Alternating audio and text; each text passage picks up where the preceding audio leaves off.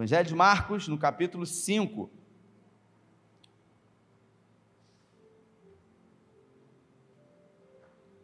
Tema da mensagem, estamos numa série de mensagens que tem como tema a série No Caminho que Tudo Acontece. Resolvi colocar esperança, esse tema. Esperança. Se você pode agora, o telão vai colocar aí o versículo 21. Evangelho de Marcos, capítulo 5.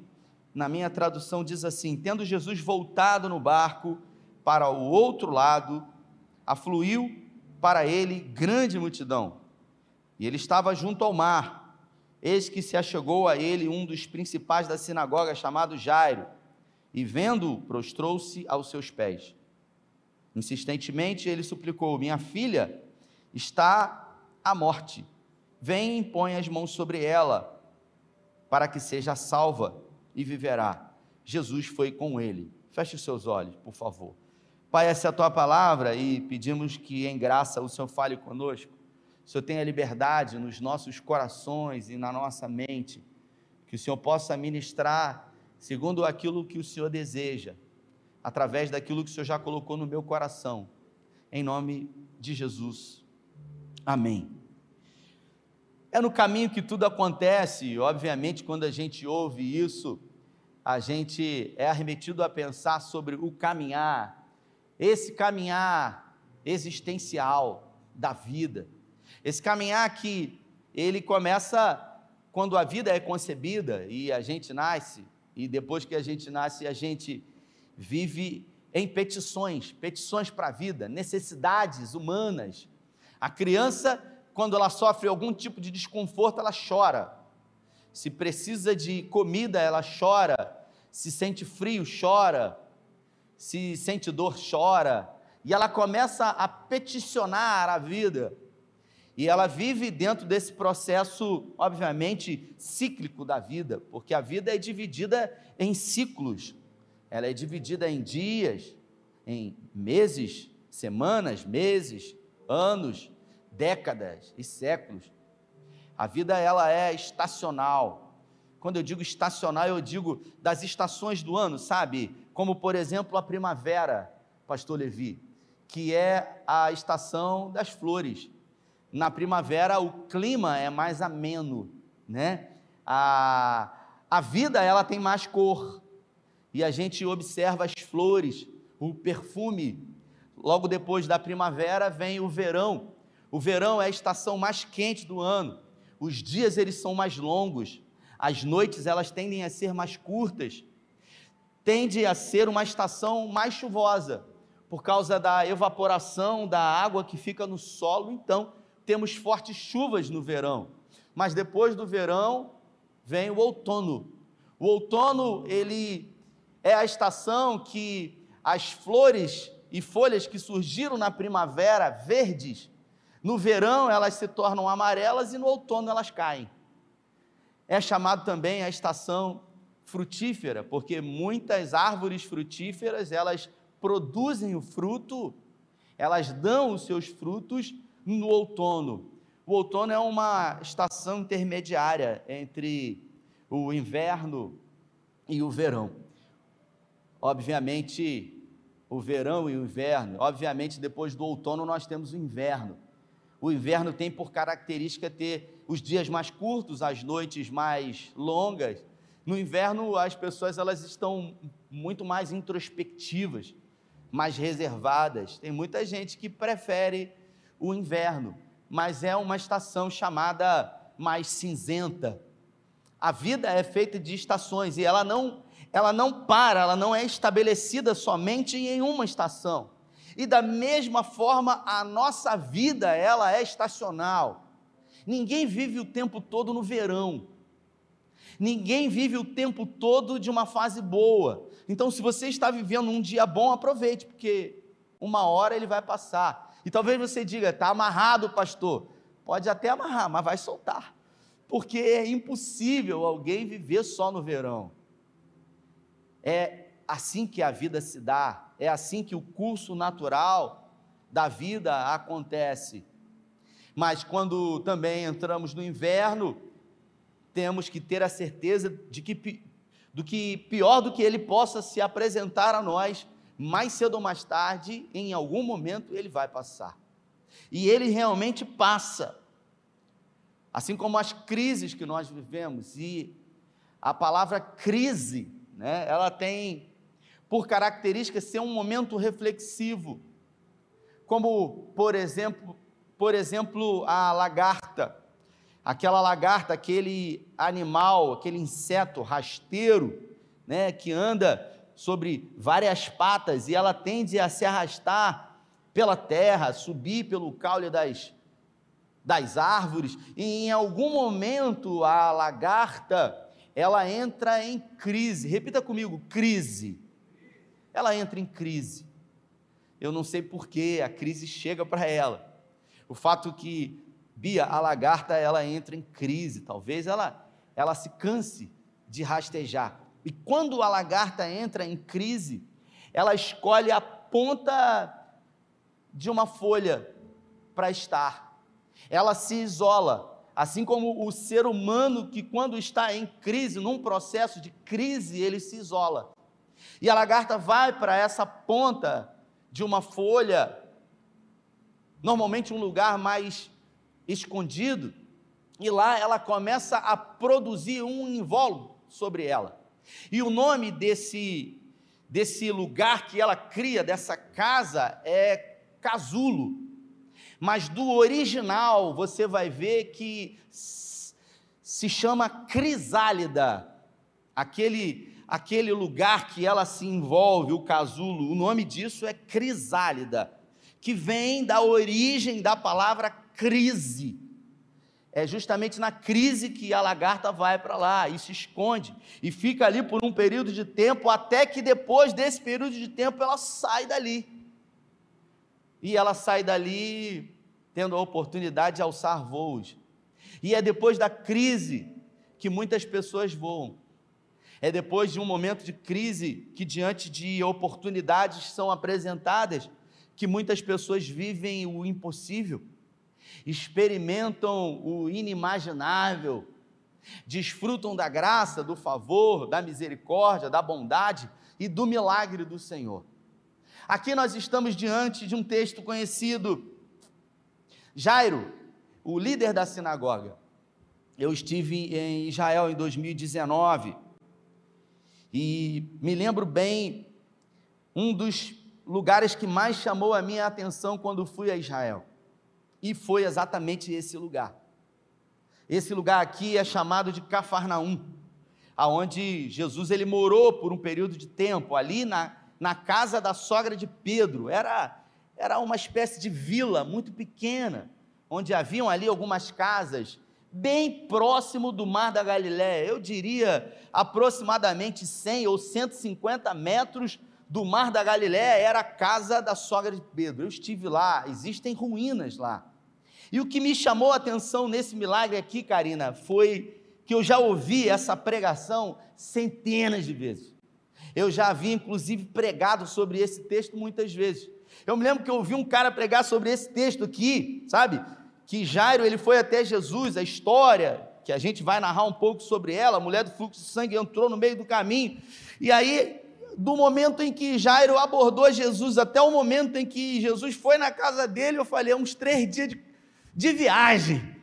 E eu falei, meu Deus, o cara contou aquela história e a gente entra na história. Só que quando você vai em Israel, a Bíblia ela salta das letras e você consegue realmente estar onde tudo aconteceu e você consegue vislumbrar exatamente de como a, a, a, as coisas se deram. Então, para você entender, Jairo ele era líder da sinagoga, ele era um, um chefe da sinagoga, ele era uma autoridade. E ele morava em Cafarnaum. E ele morava aproximadamente a casa de Jairo, ficava a 200 metros da casa de, da sogra de Pedro. Então é muito perto, nós estamos falando de 50, 100 metros do Mar da Galileia. Então, entre o Mar da Galileia o porto ali de Cafarnaum, que havia na época, muito importante, até a casa de Jairo, nós estamos falando de no máximo 400 metros, no máximo. Em 400 metros aconteceram esses milagres aqui extraordinários, mas em 400 metros a esperança também foi embora. A Bíblia fala que a filha de Jairo, a única filha dele, adoeceu.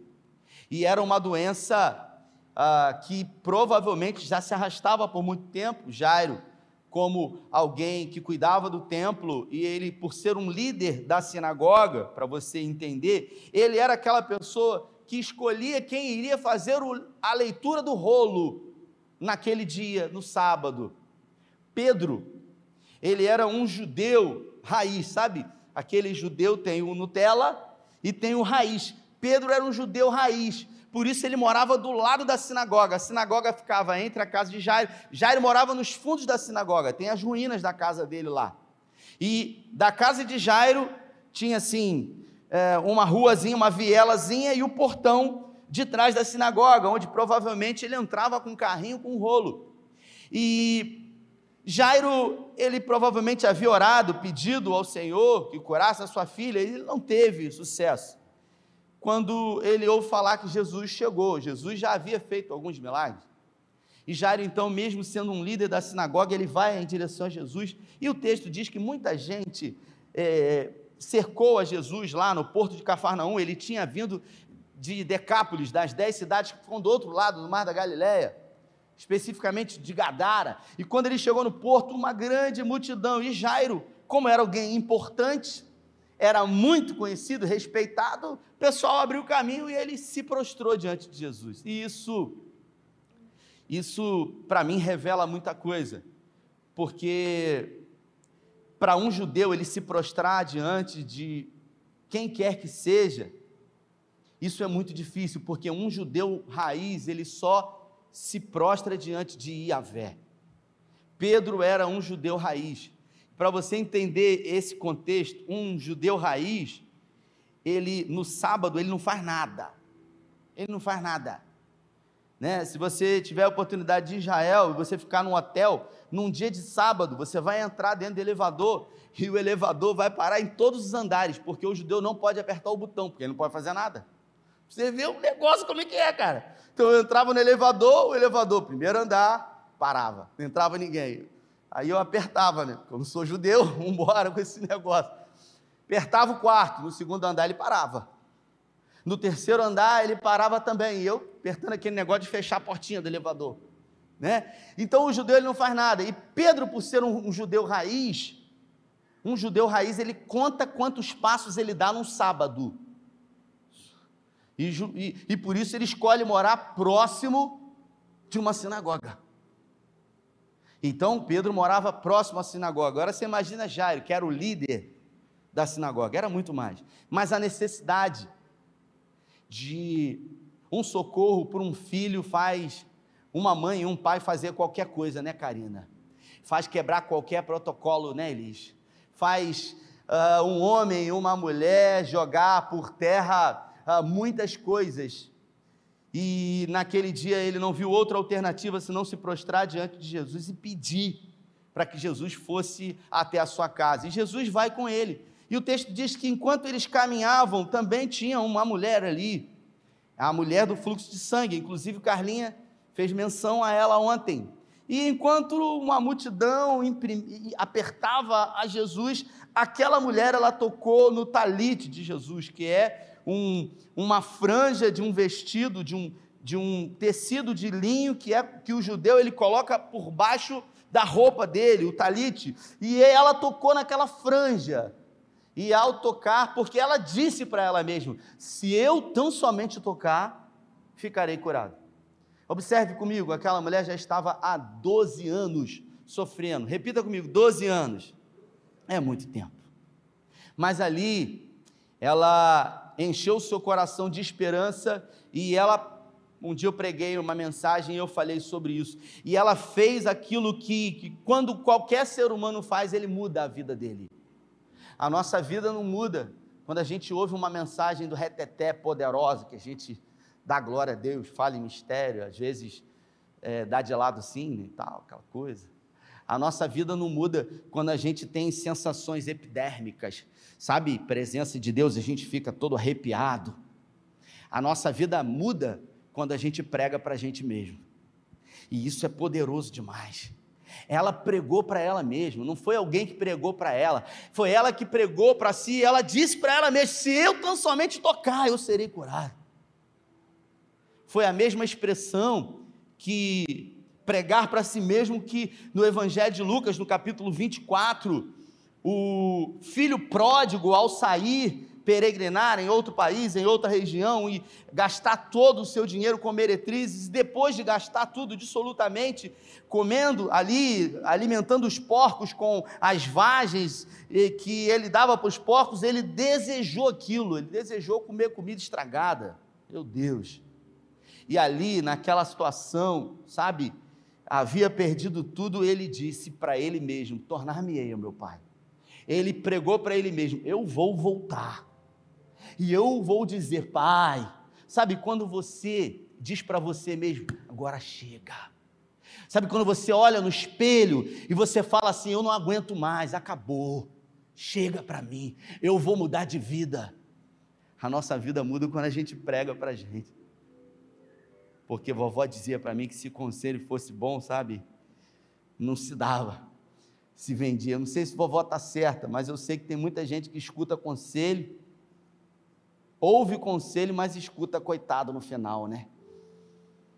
E essa mulher ela foi curada. Só que quando ela é curada, quando ela é curada ali, Jesus para e Jesus diz: Alguém me tocou. E aí todo mundo para. E aí Jesus fala: Não vou sair daqui então, enquanto quem me tocou me se, se denunciar. E aí eu me pergunto se havia necessidade de Jesus parar, uma vez que ela já havia sido curada. Havia realmente necessidade, Pastor Jorge, de Jesus parar tudo aquilo e dizer: enquanto não aparecer, ele não era o Filho de Deus. Em muitos momentos ele não sabia o que as pessoas estavam pensando, ele não sabia provavelmente quem era aquela mulher, mas o que ele queria era produzir o segundo milagre nela, porque o primeiro foi o milagre físico, o milagre da necessidade hemorrágica, um fluxo, um problema ginecológico que aquela mulher tinha. O primeiro milagre de Daniel foi esse, mas havia outro milagre.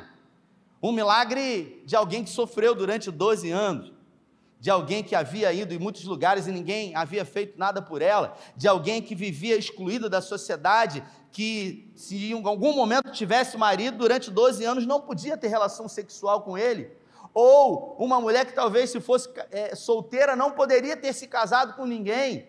Uma mulher frustrada durante toda a sua vida, e Jesus resolve produzir o segundo milagre ali, diante de todo mundo, dizendo: Você é digna disso. Você pode. Tornou público diante de todos. Sabe?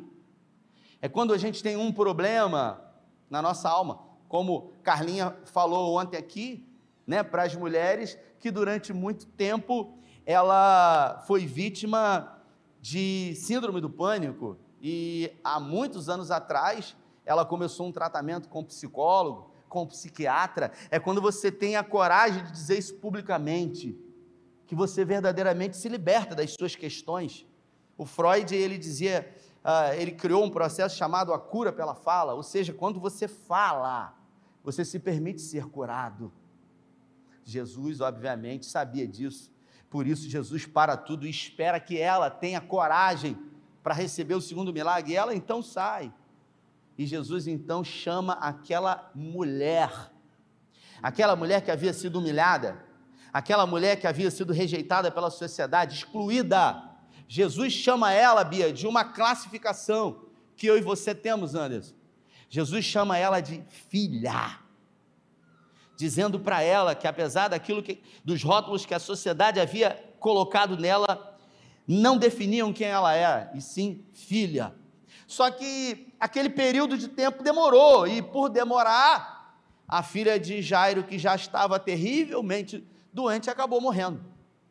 E o texto diz que os empregados de Jairo, eles chegam diante de Jairo e usam a seguinte expressão, Cris: não incomode mais o mestre, pois a sua filha morreu.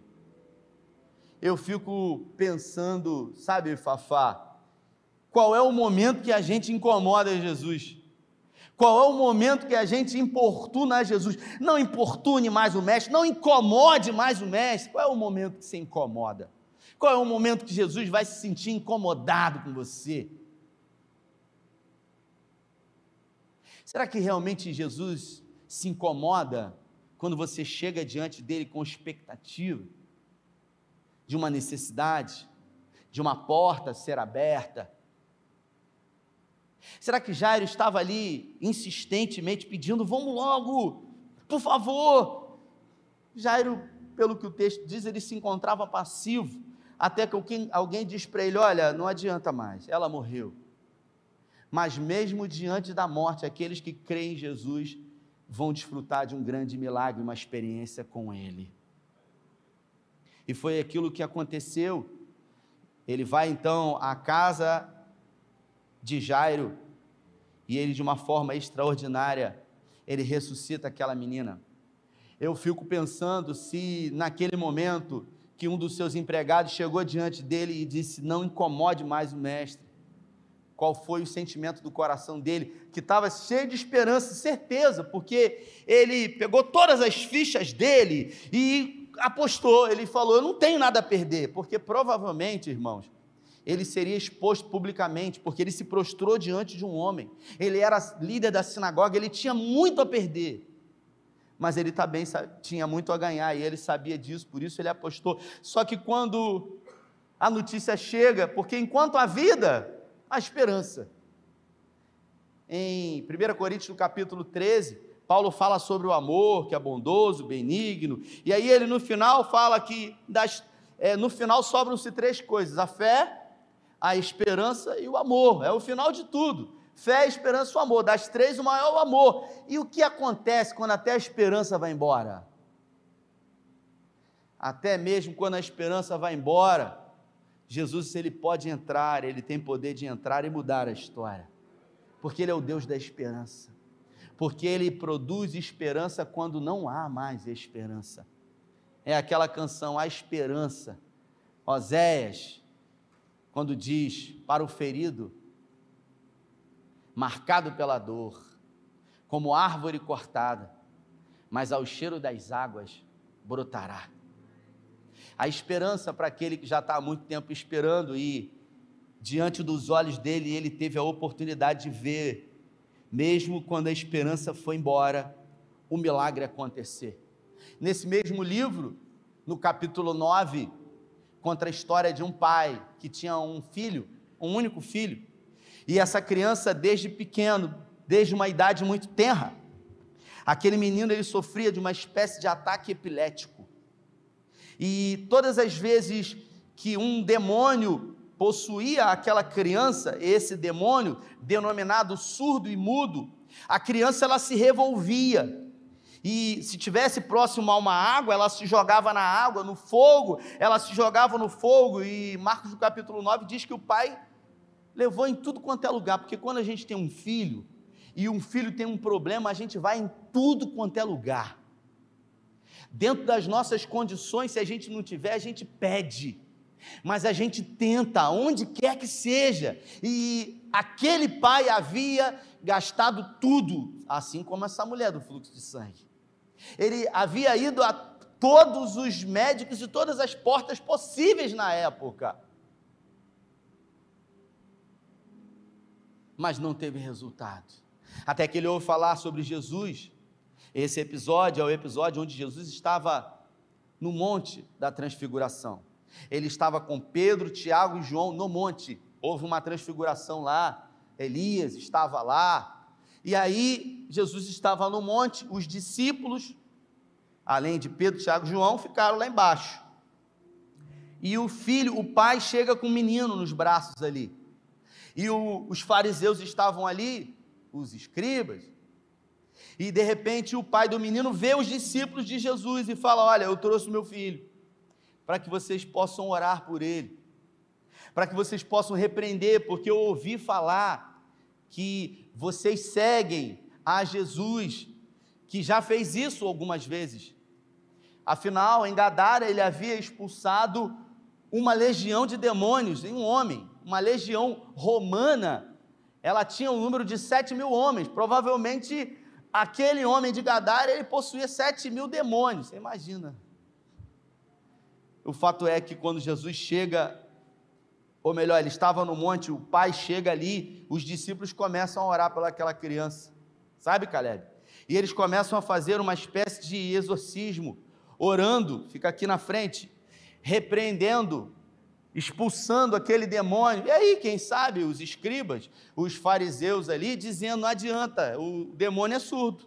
Você está repreendendo, mas ele não está ouvindo. Então não adianta você expulsar o demônio que é surdo. Como é que expulsa o demônio que é surdo, Bia? Fala aí. Alguém aqui já viu expulsar um demônio surdo? Você vai falar em Libras com ele? Meu Deus, nunca pensei nisso. Eu vou expulsar esse em Libras. O pessoal de Libras vai me matar aí depois, depois de ouvir essa. Já pensou, Karina, um negócio desse? Demônio é surdo. E aí o pessoal debochando, e foi exatamente isso que aconteceu. Não adianta. O demônio é surdo, ele não está ouvindo.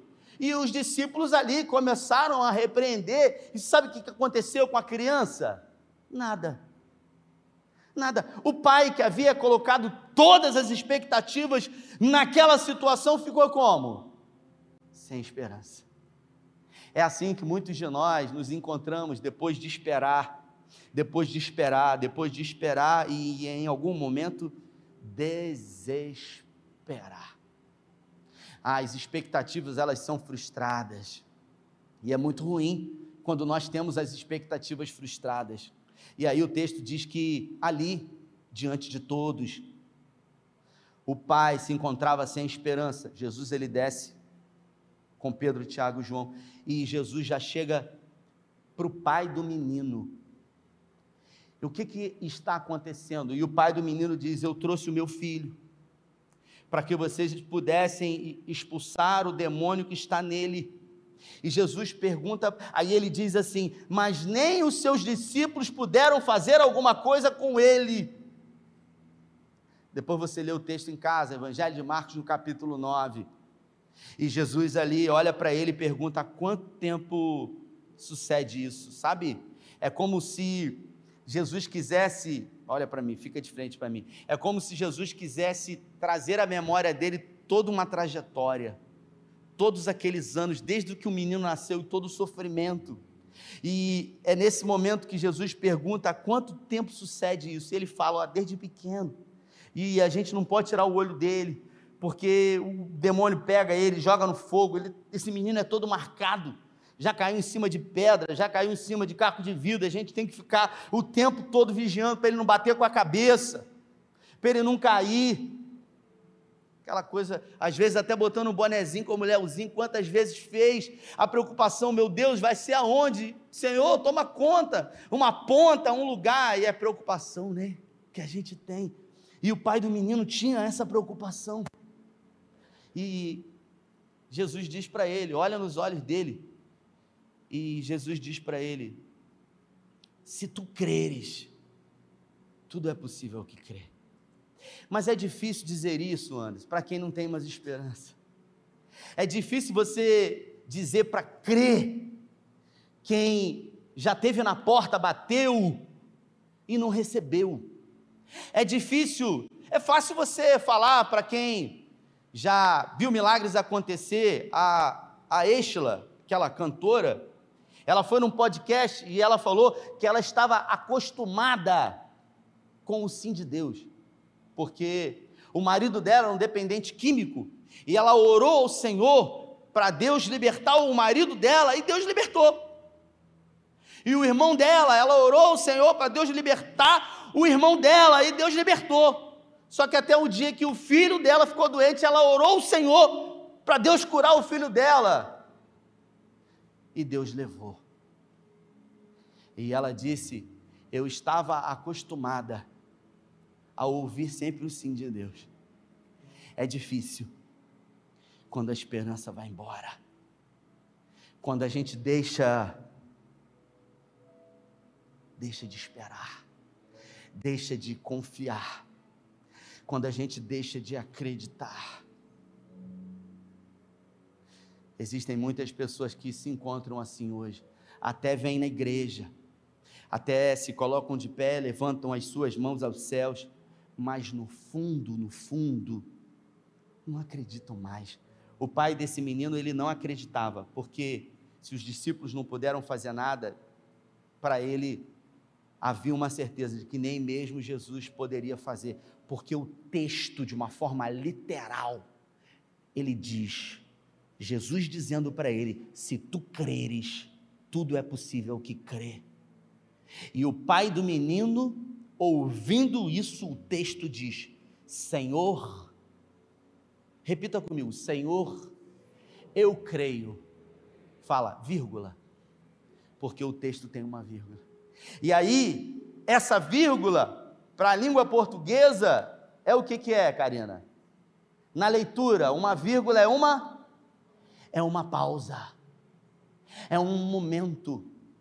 É exatamente um momento onde aquele pai que quando é indagado por Jesus que se ele crê, tudo é possível que crê, ele diz: "Senhor, eu creio" e para. E por um momento talvez ele feche os olhos sabe? E quando a gente fecha os olhos, a gente olha para dentro da gente. Quando eu e você fechamos os nossos olhos, nós olhamos para a nossa alma. Nós olhamos para dentro de nós e ele fechou os olhos. E ao fechar os seus olhos, ele viu que ele não acreditava mais. Ele viu que a esperança, Márcio, havia ido embora.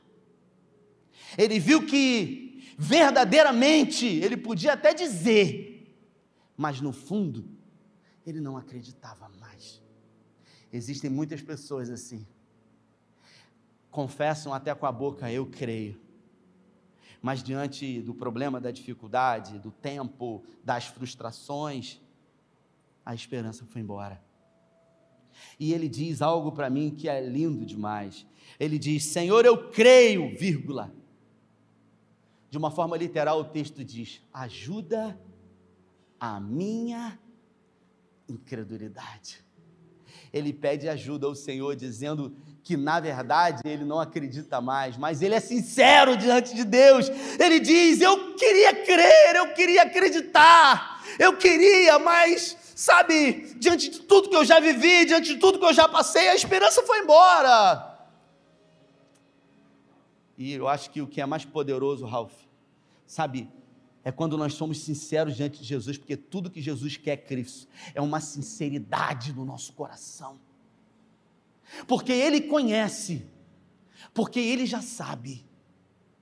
Se Deus já conhece o meu coração e sabe das minhas necessidades, por que eu tenho que orar se Ele já sabe?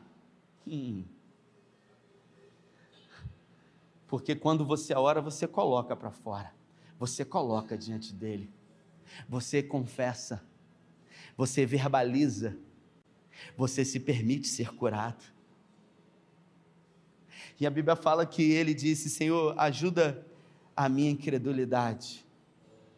E o texto diz que Jesus se dirige àquele menino e quando ele se aproxima daquele menino, naquele exato momento, o demônio pega o menino e o menino começa a se revolver ali. E Jesus não quer saber se é surdo, se é mudo, se fala, se escuta. E Jesus repreende aquele espírito e ordena que ele não entre mais naquele menino. E o menino é tomado pela mão pelo seu pai.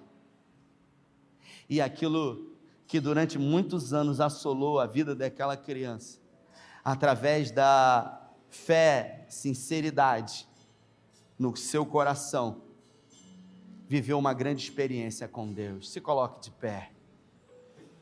Eu quero eu quero orar junto com você, você que veio aqui nessa noite. E você no seu lugar, eu não vou chamar à frente, mas você que tem coragem. Você que tem coragem de de confessar diante do seu Deus que talvez você não acredite mais que seja possível acontecer na sua vida.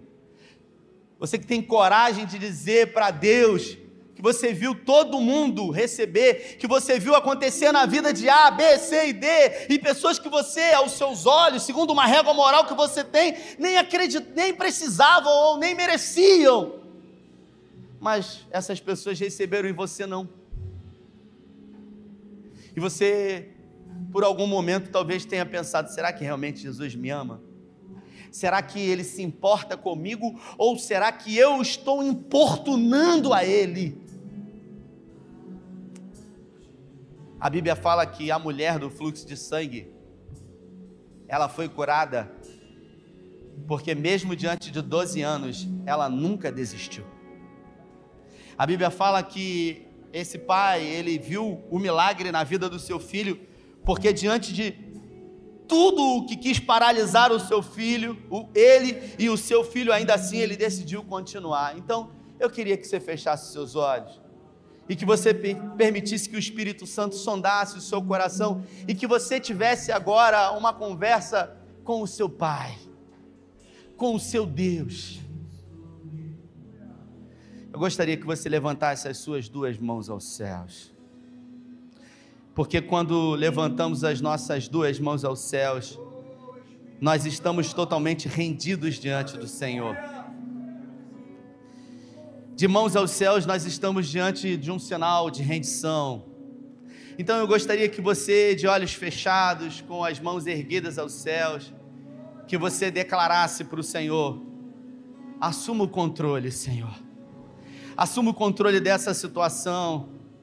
Assuma o controle da minha vida. Assuma o controle da minha fé.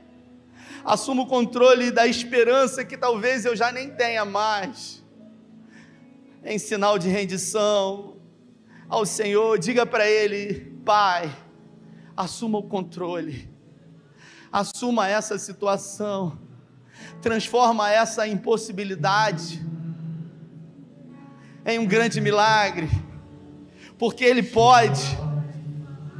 Isso, fale com Ele agora. Ele está aqui porque a Bíblia fala que onde dois ou três estiverem reunidos no nome dele, ali ele se faz presente. Ele está aqui nessa noite. Essa presença está aqui. E é nessa presença que coisas extraordinárias acontecem. Aleluia. Olha para mim aqui, por favor. Olha para mim aqui. Tudo o que você precisa. Tudo que você precisa nessa noite. Eu não quero mexer com a emoção de ninguém, porque quem convence é o Espírito tudo que você precisa nessa noite para viver algo novo na sua vida, para uma chave virar, sabe? Uma chave virar, tudo que você precisa é pregar para você mesmo. É dizer para você que você pode. É dizer como essa mulher, se eu tão somente tocar. É dizer como um filho pródigo. É dizer como muitas vezes Davi disse no Salmo 27: Motivos para perecer eu tenho, Davi ele diz, Salmo 27, no versículo 14: Pereceria sem dúvida, se não cresce, que verei a bondade do Senhor. Ele especifica o tempo ainda, não é na glória, na terra dos viventes. E aí ele diz para ele mesmo: Espera no Senhor, confia nele, e ele fortalecerá o teu coração. É isso que ele faz.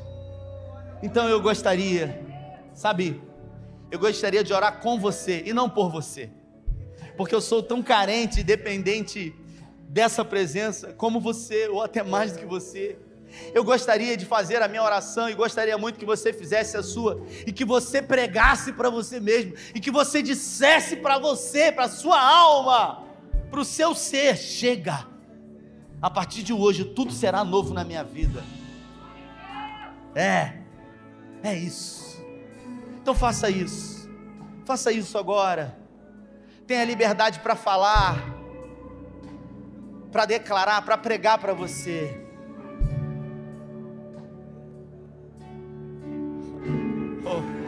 Tudo que o Senhor precisa é de uma oportunidade, Senhor. Tudo que o Senhor precisa é de uma oportunidade para mudar, para mudar a realidade para mudar um sofrimento de ambos, como o dessa mulher há 12 anos, como daquele homem há 38 anos. Nós te damos de liberdade, Senhor. Atua em áreas que há muito tempo vivemos um sofrimento Atua em áreas onde a esperança foi embora.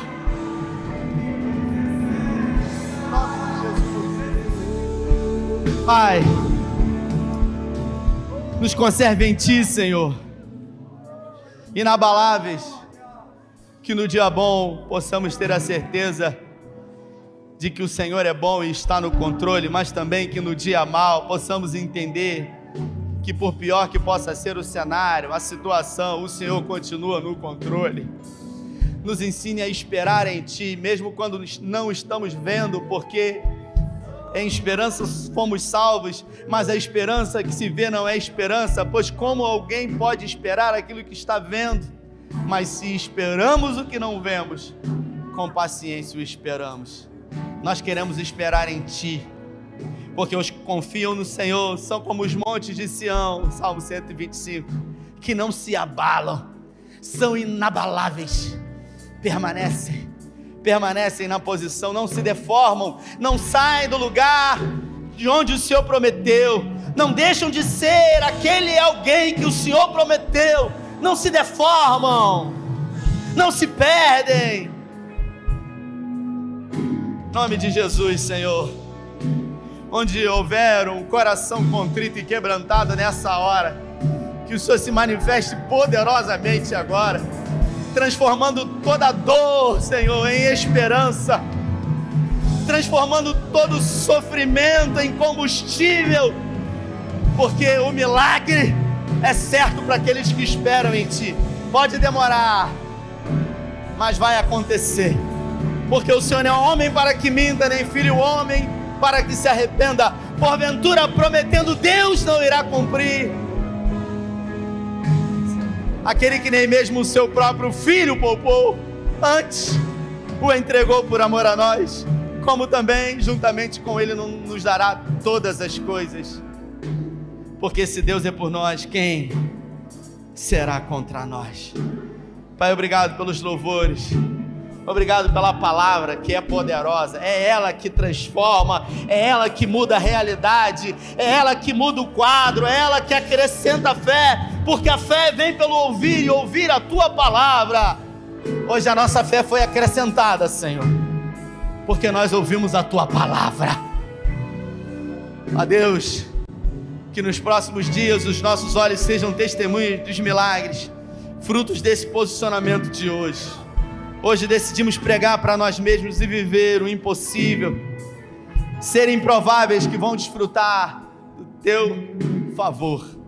Guarda nossa casa, os nossos filhos, repreenda todo o intento do inferno sobre nós. A Deus, que o Senhor acrescente onde quer que haja uma falta nas nossas vidas. Nós oramos com fé em nome do Pai, do Filho e do Espírito. E se você recebe, dê a melhor salva de palmas a Ele. Deus abençoe você. Uma excelente semana. Valeu!